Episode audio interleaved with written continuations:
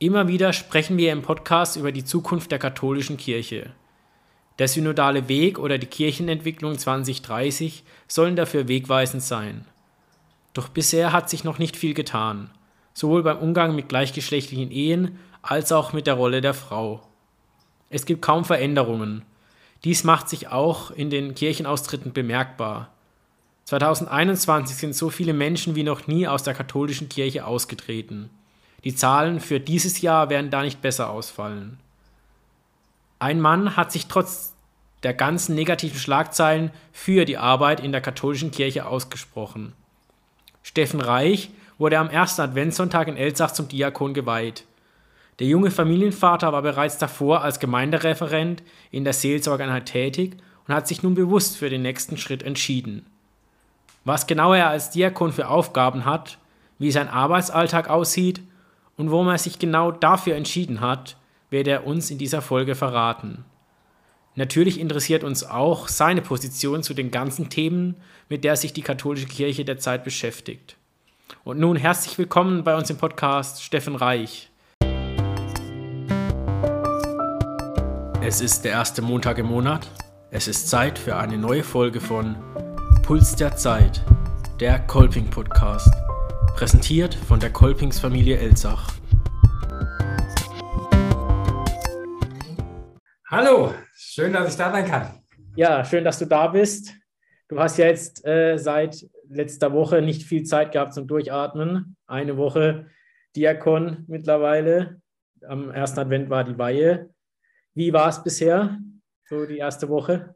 Ja, spannend, spannend. Viele Begegnungen, viele Menschen, die mir gratuliert haben. Ich bin froh, dass der Alltag jetzt einkehrt, dass die Feierlichkeiten vorbei sind und ich starten kann. Allerdings habe ich schon, bin ich schon zwei Wochen Diakon. Äh, bei Christ, am Christkönigsfest war die Weihe. Letzte Woche war die Amtseinführung in Elsa. Ah, so rum. Gut. Genau. Dann eine Woche im Amt. Ähm, du warst davor ja schon in der Seelsorgeeinheit tätig als Gemeindereferent. Genau mit dem Begriff können die meisten wahrscheinlich was anfangen, was du da machst. Doch Diakon ist jetzt was, was nicht jeder Mann was sagt.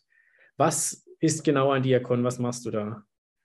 Also Diakon hat ganz unterschiedliche Felder. Jetzt spezifisch auf mich bezogen. Äh, also ich war ja seit 2019 bin ich Gemeindereferent hier im oberen Elstal. Und als ich schon angefangen habe oder als ich mich hier beworben habe im oberen Elstal war schon klar, dass ich auf dem Weg zum Diakon bin und diese Stelle ist so diakonisch. Diakonisch heißt, wenn man Diakon übersetzt, heißt es Diener oder Helfer. Und ich versuche, Diener der Menschen vor Ort zu sein. Ich weiß, Diakon ist oft so eine Durchlaufstation für Pfarrer, wo dann ein Jahr Diakon sind und dann die Priesterweihe haben. Aber so ist es bei mir nicht. Ich bin ständiger Diakon. Und der Diakon versucht eben zu dienen und für die Menschen vor Ort da zu sein. Nicht als Hilfspriester, zu sagen, es gibt zu wenig Pfarrer, also muss ich jetzt hier äh, mehr Gottesdienste bei mehr Gottesdiensten vorstehen, sondern eben auf die Menschen zu schauen, die vielleicht nicht im Blickfeld der Gemeinde sind. Das macht ein Diakon eigentlich so, zu den Menschen zu gehen, die am Rand sind oder nicht der, im Blickfeld der Kerngemeinde vielleicht sind. Und da versuchen, die Gemeinde da auch hinzuführen und die Menschen in den Blickfeld zu rücken. Ob das ältere Menschen sind, ob das kranke Menschen sind. Ich bin mit 50 Prozent in der BDH-Klinik hier in Elsach. Und dann versuche ich das auch als Thema immer wieder reinzubringen und zu gucken, dass die Menschen nicht vergessen werden. Du hast ja schon gesagt, du bist nicht auf dem Weg, Priester zu werden. Du hast nämlich auch Familie. Genau. Ähm, wie sieht das Leben abseits der Kirche aus bei dir, wenn du uns Ach. kurz mal dein Leben vorstellen magst? Gut, ich bin verheiratet, äh, habe zwei Kinder mit drei und sechs Jahren und auch schon Leben im Haus. Äh, also das ist für mich einfach das Wichtigste meiner Familie, meine Familie, mit denen unternehme ich viel, mit denen mache ich viel. Ja, die sind einfach für mich da und genau, das ist mir was ganz, ganz, ganz, ganz Wichtiges, die mir Halt geben und mich ein bisschen erden, wenn ich, weiß ich mal, abheben sollte. Genau. Und gleichzeitig, was mache ich noch so in meiner Freizeit? Ich gehe gern joggen. Äh, ich bin ein Mensch, der sich gern mit anderen Menschen trifft. Ähm, genau, das ist mir wichtig, dieser Austausch. Und da fühle ich mich hier in Elsach ganz wohl. Und ja, ich bin froh, dass ich hier bin. Habe ich noch ein kleines Spiel vorbereitet. Ähm, und zwar ist das Spiel kurz gefragt. Ähm, genau. Und ich stelle dir jetzt einfach Fragen und du antwortest, was am besten zu dir passt. Ja. Okay. Okay. Lieber Stadt oder Land? Land. Ähm, Frühaufsteher oder Nachteule? Nachteule und Frühaufsteher. okay. Was war dein Traumberuf in der Kindheit? Pfarrer. Nein. Nein, äh, äh, Fußballprofi wollte ich mal werden. Aber hat es leider talentmäßig vielleicht, vielleicht war es der Heilige Geist. Genau. Was ist dein Lieblingsort im Elstal?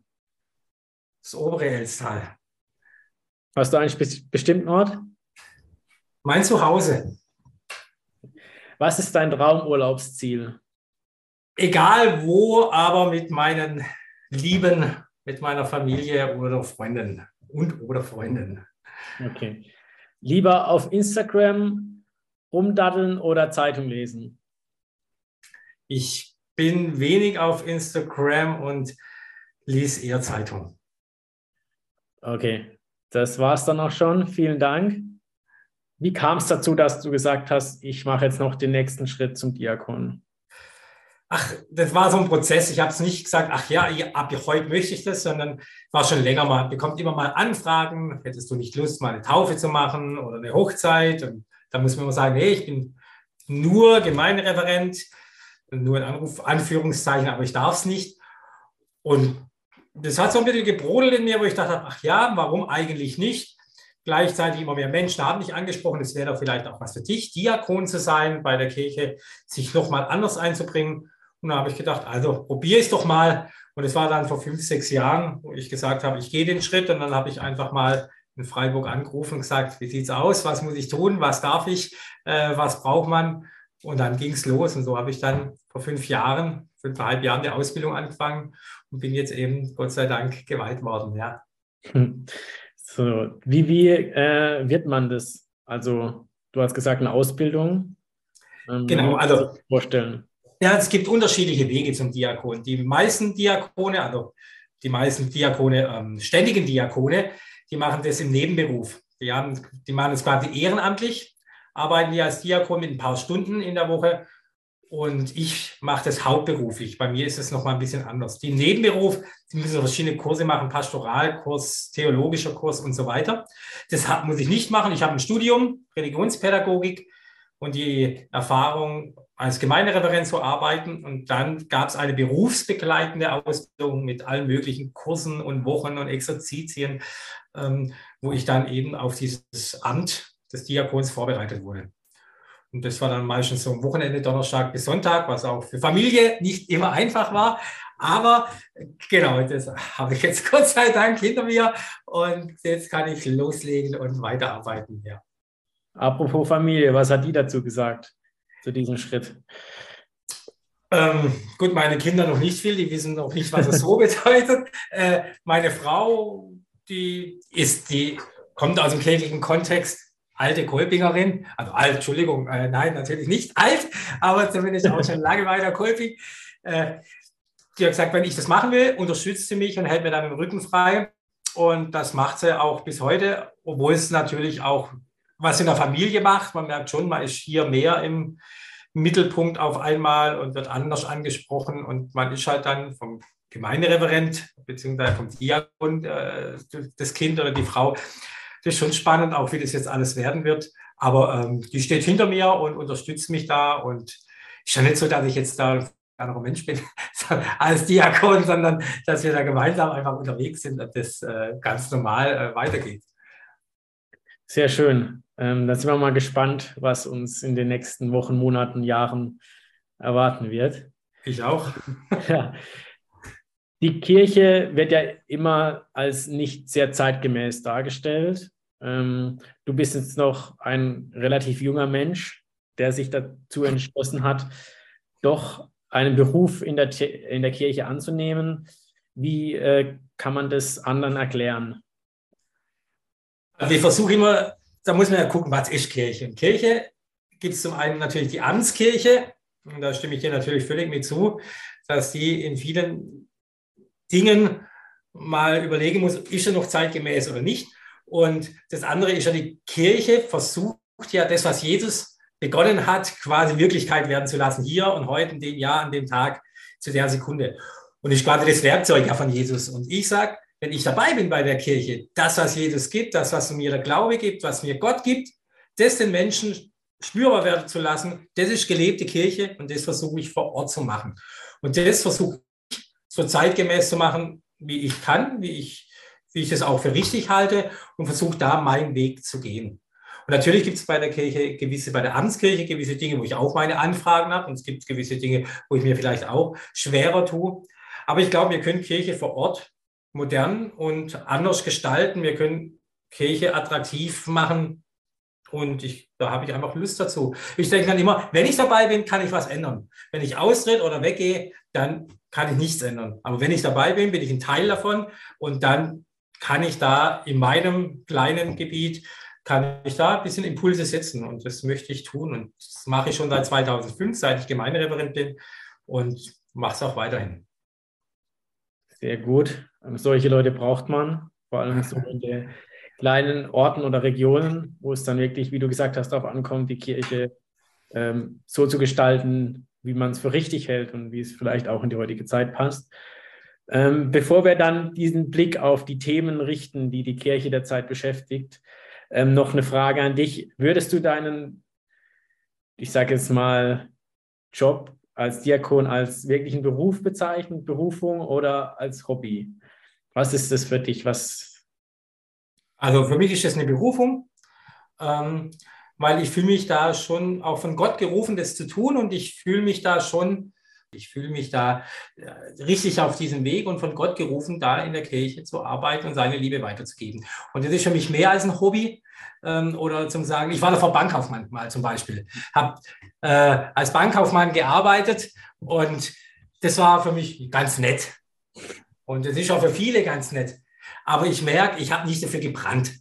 Und ich merke bei da für, für, für diesen Job, wie du gesagt hast, aber für diese Aufgabe, da brenne ich dafür. Ich brenne für die Menschen, ich brenne für Gott und das möchte ich den Menschen weiterzubringen. Und, das, und Berufung heißt, ich werde berührt und dieses Berührtsein, das möchte ich weitergeben. Und ich glaube, das ist für mich viel, viel mehr als nur ein Hobby, das sich dann irgendwann aufgibt, wenn ich keine Lust oder keine Zeit mehr habe. Für mich ist das auch eine Verpflichtung und natürlich eben dieses Brennen für mich, ja, Berufung ist für mich was ganz, ganz Positives. Das merkt man jetzt auch schon in den ersten Minuten der Aufnahme, dass du wirklich äh, sehr überzeugt bist von dem, was du machst und brennst dafür. Jetzt kommen wir zur, zur Kirche, zur katholischen Kirche. Ähm, ja, die Austritte nehmen weiter zu. 2021 ähm, waren es bisher die größte Zahl an Austritten aus der katholischen Kirche. Ich denke, es wird sich auch dieses Jahr nicht groß ändern, diese Zahl. Ähm, da gibt es verschiedene Gründe, hauptsächlich die negativen Schlagzeilen, die immer wieder kommen mit Missbrauch, dann auch ähm, mit der Vielfalt, Ehe für alle und der Rolle der Frau. Wie gehst du mit solchen Themen um, wenn dich jemand damit konfrontiert? Offen. Und ich sage da auch meine Meinung. Und ich finde, da muss die Kirche auch meiner Meinung nach offener werden. Da muss die Kirche ganz anders hinstehen und muss die Themen ganz klar ansprechen, muss sich damit nochmal ganz anders auseinandersetzen und nicht einfach abbügeln. Ähm, was, würdest du, was würdest du jemandem sagen, der sagt, er kann sich nicht mehr mit dieser Kirche identifizieren, er will austreten? Also den Fall kenne ich und da gibt es auch selbst in meinem Freundeskreis immer wieder Menschen, die, die das machen und selbst Freunde, die das machen. Äh, und manchmal denke ich, wenn ich dann manche Sachen höre, was auf eine Amtskirche kommt, dann denke ich, ich kann es verstehen. Ich kann es verstehen. Also die Kirche gibt im Moment ein Bild ab, nicht, also das gibt eigentlich manchmal ein schäbiges Bild ab von der Kirche. Und ich kann manche Menschen verstehen, die da so Probleme haben, die dann tatsächlich austreten. Auf der anderen Seite, wie ich schon gesagt habe, wenn man bei der Kirche ist, dann kann man was gestalten. Natürlich nicht die großen Themen. Ich werde dem Papst werde ich nie sagen können oder werde ich nicht so beeinflussen können, dass die Weltkirche sich jetzt da um 180 Grad dreht. Aber ich kann vor Ort glauben und ich kann vor Ort Glauben gestalten. Äh, und das ist so das Wichtige. Dass natürlich diese Missbrauchsgeschichte, das ist furchtbar. Und ich finde es ganz furchtbar, auch wie, der, wie man damit umgeht, auch in der Kirche. Für mich gehört es ganz klar benannt, es gehören Entschuldigungen, es gehört ganz klare Aufklärungen, ganz klar muss es benannt werden. Und das, da müssen wir hin und, da, und es müssen die Konsequenzen gezogen werden, ohne dass man irgendwelche auf Köpfe schaut, sondern äh, zu guckt, ah ja, darf ich jetzt das sagen oder nicht. Solche Sachen müssen ganz klar benannt werden, da können wir nicht, wie man es Jahre gemacht hat, vielleicht Dinge unter den Teppich schieben, sondern nee, das muss, diese dunklen Ecken in der Kirche, die müssen ausgeleuchtet werden. Und ich weiß, da brauchen wir nicht nur kleine Lichter, da brauchen wir manchmal ganze Halogenscheinwerfer. Aber äh, das gehört für mich zum Beispiel ganz klar benannt. Und da, ja, da müssen auch Leute hinstehen und nicht nur Entschuldigung, sondern da müssen wir kommen. Ich habe äh, vor gut einem Jahr ungefähr mit Weihbischof Würz auch hier gesessen im Podcast. Und wir haben auch über diese Kirchenplanung 2030 geredet und auch über diese Themen, die du gerade angesprochen hast und auch die Rolle der Priester. Mm, der Priestermangel ist klar, du hast es auch schon gesagt. Ähm, es fehlen überall Priester. Du übernimmst ja auch jetzt schon Tätigkeiten, die ein Priester vielleicht davor gemacht hat, vor ein paar Jahren, ähm, ohne einen Diakon. Ähm, muss sich da auch was ändern? Beziehungsweise was sollte sich da ändern? Ich, mit dem Blick auf, dass vielleicht doch katholische Priester Familie gründen dürfen, dass das Zölibat vielleicht überdenkt wird. Also grundsätzlich kann man da auch drüber nachdenken und ich finde es auch richtig, dass man darüber nachdenkt. Gleichzeitig, ähm, jeder hackt immer auf diesem Zölibat rum.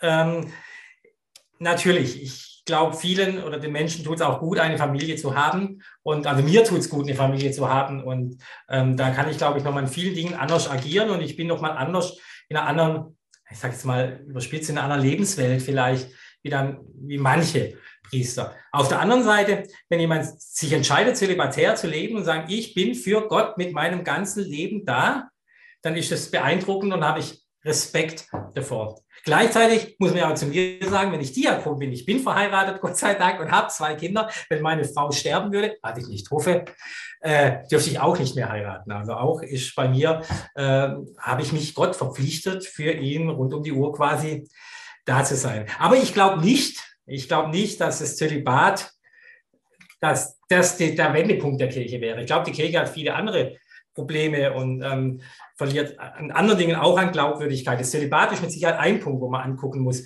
aber das ist nicht der Punkt, wo man sagt, wenn man jetzt das Zölibat abschaffen würde, dann würde die, wären die Kirchen voll, dann wäre wieder die, das, das blühende Leben da. Ich glaube, das ist utopisch. Das sagen viele, aber ich persönlich glaube da nicht dran. Und gleichzeitig glaube ich aber auch, dass die Familie, was für mich mit eben das Wichtigste ist, dass es eben vielen gut tun würde und gut tut, eine Familie im Hintergrund zu haben. Und ich finde es natürlich schade, wenn jemand sagt, ich bin zum Priester berufen äh, und darf kein Priester werden, weil ich eine Frau liebe, weil ich ähm, Kinder habe. Und das finde ich natürlich schade. Das, und das, das muss sich ändern. Ich schon so. Also ein freiwilliges Zölibat ist für mich zum Beispiel, wäre für mich ein gangbarer Weg. Hm. Meinst du, dieses Bild, wie die Kirche jetzt hat, hat Zukunft oder wie lange hat diese Kirche so Zukunft? Also ich glaube, die Kirche wird Zukunft haben, weil die Kirche versucht ja, den Menschen das, was Gott gibt, diese Gottesliebe weiterzugeben in allen Facetten. Vom, vom, vom, vom Kindsein an bis in den Tod. Und ich glaube, dass dieser Segen Gottes, die Menschen sehen sich nach Segen, das merke ich, wenn ich in Gesprächen bin, sie, sie sehnen sich danach. Die Menschen kommen ja auch zur Taufe. Oder es ist die Menschen, die, die, die, die glauben ja. Es ist ja nicht so, dass sie jetzt ungläubig werden. Ich glaube aber, dass die Kirche tatsächlich in ihrer Einstellung und in manchen Dingen offener werden muss, also die Amtskirche offener werden muss, um glaubwürdig zu bleiben und glaub, oder glaubwürdig, wieder glaubwürdig zu werden. Ich glaube, da muss sich die Amtskirche natürlich in manchen Dingen äh, ähm, muss noch mal anders drüber nachdenken, wie sie auftritt und, ähm, und was, sie, was sie da sagt und was sie da macht. Und, das, und trotzdem glaube ich, dass die Kirche Zukunft haben wird, weil die Menschen sich nach dem Sehen, gerade in der heutigen Zeit, in der, Gesellschaft, die nicht nur Leistungsdruck, der immer mehr zunimmt, sondern in unsicheren Zeiten, wenn ich an, an, an die Kriegsherde denke, äh, wenn ich an, an ja, an alles, was war, denkt, zu sagen, was gibt, was ist wichtig in meinem Leben, was gibt mir Halt, was gibt mir Kraft. Und ich glaube, dass da Glaube und dass Gott ganz, ganz wichtige Rolle spielen wird, immer wichtiger werden wird. Und da ist Kirche eben, kann Kirche, soll Kirche ein Punkt sein, wo ich sage, da kann ich anknüpfen, das gibt mir Halt, das gibt mir Kraft. nicht die Kirche als Institution, die Kirche ist ja nur Werkzeug, sondern die Kirche, die Menschen, die da sind und Gott, der durch die Menschen wirkt. Und ich glaube, da ist die Kirche ein Pfund in der Gesellschaft, äh, wo man sagen muss, da, und ich glaube, was ganz, ganz, ganz, ganz Wichtiges. Ähm, du hast auch schon gesagt, du ähm, gestaltest Kirche vor Ort so, damit sie für alle attraktiv wird. Ähm, versuch's, ich versuch's. Nur alleine ist es wahrscheinlich schwierig. Es braucht wahrscheinlich andere, die mitmachen. Was sagst du den ganzen ähm, Christinnen und Christen, Gläubigen im Elstal, egal wo, was können sie tun, damit die Kirche wieder attraktiver wird? Also ich glaube grundsätzlich Mensch sein und Mensch bleiben, das ist schon das eine. Ich glaube, man braucht die Kirche oder wir brauchen einen Gegenüber, der authentisch ist und der offen und ehrlich mit den Menschen umgeht. Und ich möchte Leute gar nichts groß sagen, was sie tun sollen, dass die Kirche wieder attraktiver wird. Das heißt ja dann auch, wie unsere Kirchen sind immer voll, unsere Kirchen sind nicht mehr voll. Ich glaube, Kirche ist ja nicht nur der Gottesdienst und Kirche ist nicht nur das, was man sieht, sondern Kirche ist ja, oder Glaube ist das, was ja im Alltäglichen gelebt wird. Und ich glaube, dass wenn man da gut miteinander umgeht, am Beispiel Jesus sich äh, oder an, Leben Jesus sich ein Beispiel nimmt, ich glaube, den auch als Vorbild in gewissen Dingen nimmt oder überall als Vorbild nimmt, dann, äh, dann glaube ich, dass die Kirche oder das Glaube wieder nochmal eine Riesenkraft sein kann für Menschen vor Ort. Wenn man auf die Menschen achtet, wenn man die Menschen im Blick hat, wenn man die Menschen unterstützt und guckt, wo sind die Probleme und dann sagt, komm, ich gehe hin. Und das glaube ich schon, dass die Kirche heute anders reagieren muss, wie sie war. Früher war es so, ah ja, die Menschen kommen zur Kirche und heute muss die Kirche umdenken und sagen, wir kommen zu den Menschen. Wir gucken, wo die Sorgen und Probleme der Menschen sind und gehen hin und unterstützen. Wir dürfen nicht darauf warten, bis sie zu uns kommen und sagen, ah ja, wir haben das Heil. Oder was weiß ich. Sondern wir müssen sagen, hey, ich sehe hier was, ich sehe hier Menschen, denen geht es gut. Und ich möchte aus dieser Liebe Gottes raus, möchte ich diesen Menschen helfen und die unterstützen und für sie da sein. Und ich glaube, das ist ein Umdenken, wo die Kirche überall, auch im oberen Elstal, einfach auch lernen muss, auf diese Menschen zuzugehen und nicht zu warten, bis die, zu, bis die kommen. Weil die kommen immer. Die Zeiten sind vorbei. Und, dann, und ich, und ich glaube, dass es immer mehr, dass es immer wichtiger wird durch Personen, die da authentisch dahinter stehen und vor allen Dingen auch Gruppierungen, wie zum Beispiel Kolping oder wie KJG oder wie Ministranten, die die Gemeinschaft ermöglichen, die Räume ermöglichen und in diesen Räumen wird sich Kirche neu entwickeln. Und in diesen Räumen wird die Kirche vielleicht anders sein als gewohnt, als man das vor 20, 30 Jahren, 40 Jahren gehabt hat. Aber das wird die gelebte Kirche sein und auch die Zukunft der Kirche. Hm. Du hast es angesprochen, in Elsach ist die Kirche noch relativ stark, noch relativ attraktiv, auch bei Jugendlichen. Ähm, ich wohne jetzt hier in Mannheim. Hier hat die Kirche fast kaum Gewicht mehr bei jungen Menschen. Ja, das ist schwierig, glaube ich. Das ist abhängig, wie äh, sich das Ganze dann in dem Ort oder in der Gemeinde darstellt, wie sich die Kirche da etabliert hat. Ähm, aber ich glaube, der Tenor ist schon so, dass die Kirche es sehr schwierig hat, ähm, vor allem bei jungen Menschen noch irgendwie oder junge Menschen noch irgendwie zu erreichen, sagen wir es mal so. Jetzt haben wir noch einmal eine kleine Zeitreise vor, und zwar in die Zukunft. Wenn du dir effektiv vorstellen könntest, wie die Kirche für dich aussehen sollte, wie würde die aussehen ähm, in Zukunft, in irgendeinem Jahr? Das. Also ich glaube, dass die Kirche eben kleiner wird. Und ich glaube, dass dieses Riesen, ich sage immer, dieser Riesendampfer, die, die Institution Kirche, den zu manövrieren, ist echt schwierig. Und ich glaube, dass wir, dass die Kirche schrumpfen wird. Das ist realistisch, das sieht man Austritte, auch hier im oberen Elstal. Äh, wir haben hier ganz viele Austritte. Das ist nicht mehr so heilig, wie es immer war, sondern auch hier vor Ort. Die Austritte sind nicht nur in Mannheim, Berlin oder sonst sondern hier vor Ort. Das kriegen vielleicht nicht alle mit, aber das bekommt man schon mit. Aber ich glaube, dass diese kleine Kirche, wie die Urgemeinde damals nach Jesus, die sich zusammen die zusammen Gemeinschaft erlebt hat, die zusammen Räume gestaltet hat, dass diese Kirche für ganz viele Menschen wieder attraktiver werden kann und ehrlicher werden kann und so wieder neu, ehrlich, authentisch wachsen kann.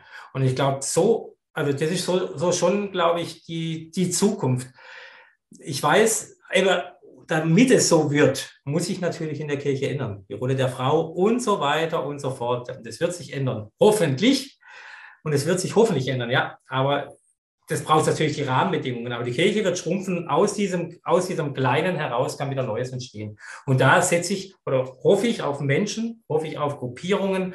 Und ich glaube, dass da wieder Neues wachsen kann.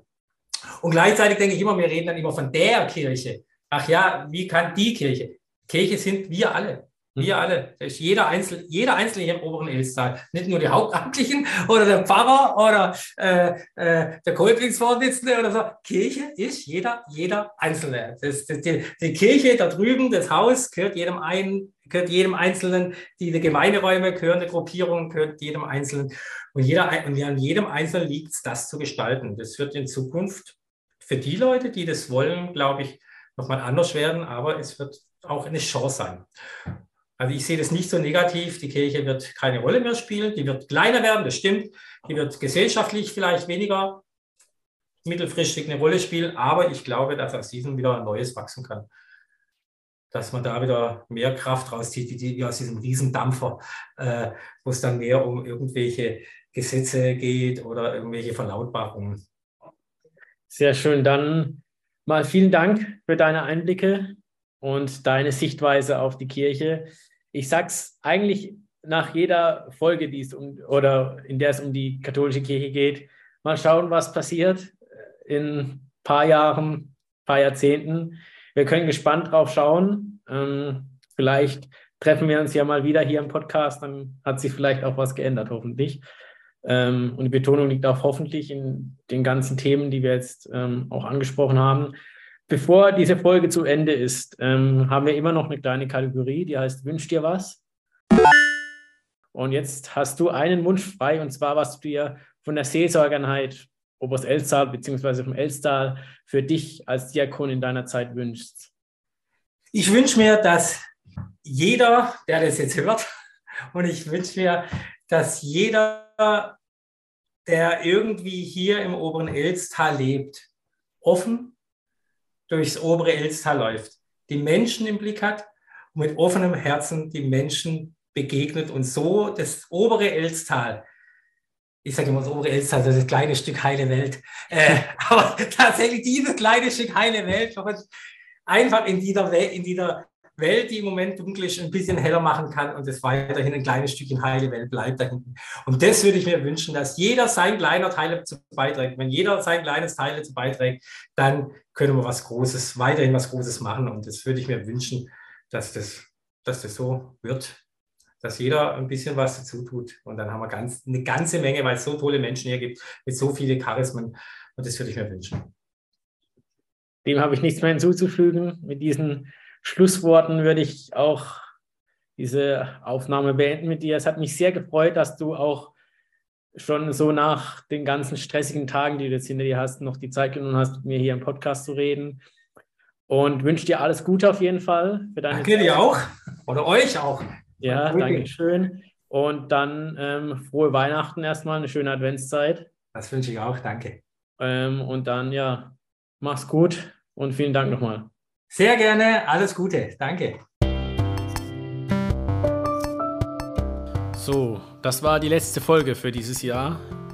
Wir bedanken uns recht herzlich bei allen Hörerinnen und Hörern für die Begleitung durch dieses Jahr. Ich hoffe, wir können euch auch im nächsten Jahr wieder mit neuen, spannenden Themen und interessanten Gästen überraschen. Natürlich freuen wir uns auch immer wieder über neue Leute, die unseren Podcast einschalten, sei es zum Sport machen, beim Kochen oder Backen oder als Putzbegleitung. Das Podcast-Team und ich wünschen euch auf diesem Wege noch eine besinnliche und hoffentlich einigermaßen stressfreie Adventszeit, fröhliche Weihnachten im Kreise eurer Liebsten und einen guten Rutsch ins Jahr 2023. Dort hören wir uns dann wieder am ersten Montag, das ist der 2. Januar. Bis dahin, kommt gut durch und bleibt gesund.